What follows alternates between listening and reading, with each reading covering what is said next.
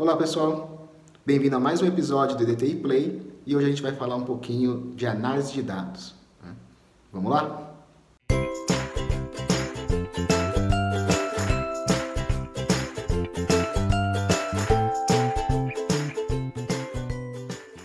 Bom, cada dia, né, cada vez mais é mais importante um profissional que entenda né, os processos através dos dados, que saiba olhar, analisar os dados e entender o que, que eles estão contando do processo para a gente, para que a gente possa tomar decisões, provavelmente aí de melhoria, de decisões do processo, né, de continuidade, mas para isso é preciso entender corretamente os dados. né. Então esse profissional está cada vez mais valorizado e aqui eu vou dar algumas algumas dicas aí de como que a gente pode é, melhorar aí a nossa análise de dados. Então a primeira delas é a gente fazer as perguntas corretas para o que a gente quer entender do processo.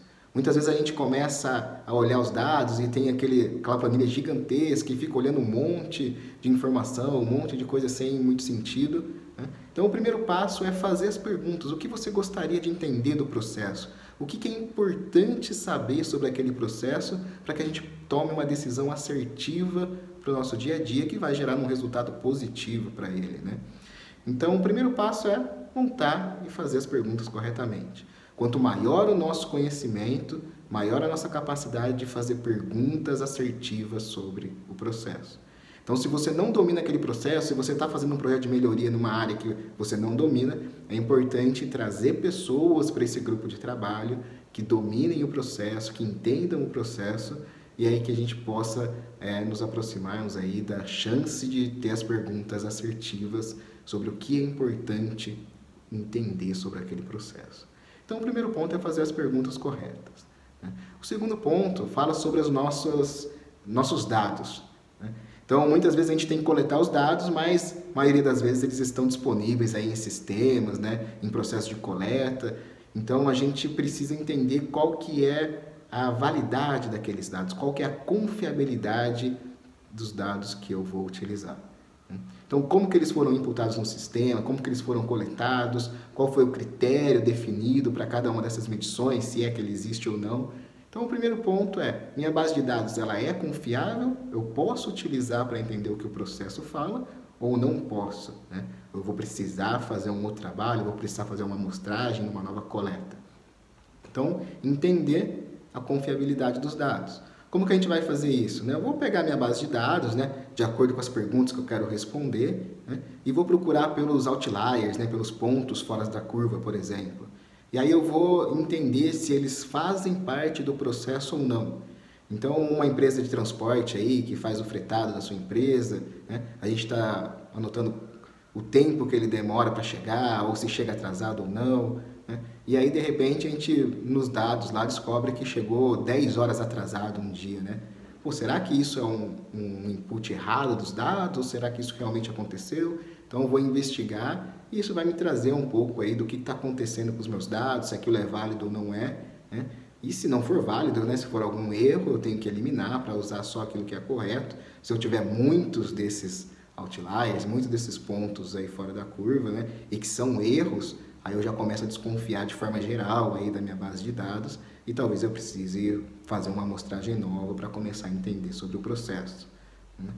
E aí depois que a gente limpou os dados, que a gente entendeu se aquilo é confiável ou não, ou fez uma nova amostra, a gente vai precisar responder as perguntas que a gente fez no começo. Então a gente vai usar os dados para responder aquelas perguntas, né? o que a gente gostaria de saber. Então eu gostaria de saber se a, se a empresa de fretado chega muito tempo atrasado ou não, né? qual é o percentual de dias que chega atrasado, qual é o tempo médio de atraso ou antecipação que o ônibus chega. Então eu vou começar a entender as perguntas, responder as perguntas que a gente fez lá na primeira parte. Né? E aí eu também tenho que entender, né, um quarto ponto, é muito comum a gente falar só de média quando a gente olha os nossos dados, mas a gente nunca pode esquecer da variação do processo, né? Então, qual que é a média de atraso, mas qual que é a variação esperada? Eu tenho uma variação muito grande, ou não tenho uma variação muito grande? Então, começar a entender um pouquinho melhor sobre a variação no nosso dia a dia vai ajudar a gente a tomar decisões melhores sobre o nosso processo, sobre melhorias do nosso processo, se as mudanças estão sendo realmente efetivas ou não. Né?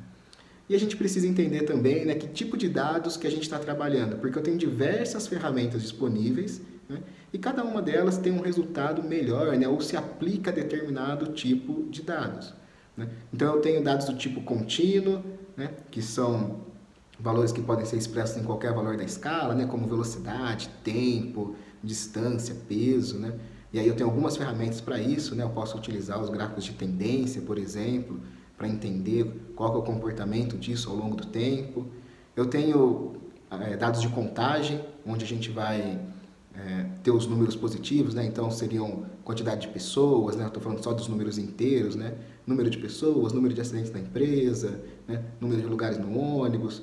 Então tudo isso a gente pode ser como contagem, onde a gente vai tentar analisar a frequência de ocorrência, né? ou a frequência é, distribuição dos dados, então posso utilizar um histograma para fazer essa análise, ou ainda tenho classificação, né?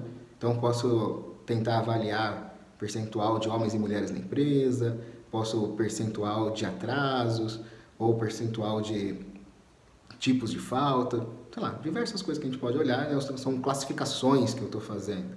Né? E aí talvez eu possa utilizar gráfico de barras, posso utilizar tabelas. Então, tenho ferramentas específicas para cada tipo de análise então eu preciso saber qual tipo de análise eu, eu quero fazer, eu preciso fazer para ter uma melhor resposta e qual ferramenta vai me ajudar a chegar nessa melhor resposta aí para que eu tome uma melhor decisão. Tá bom? Então são alguns pontos importantes, né, quando a gente fala de análise de dados, né? Eu separei um e-book aqui bem legal para vocês, né? Tá aqui no fundo da tela, tá na descrição o link do e-book, né? Tem 42 páginas, fala um pouquinho do que eu falei aqui, dá exemplos aí dessas ferramentas de utilização. Então, clica no link, acessa o e-book, né, para ter um pouquinho mais aí de informação sobre análise de dados, tá bom? Bom, foi o episódio de hoje, a gente se vê no próximo EDTI Play. Até mais.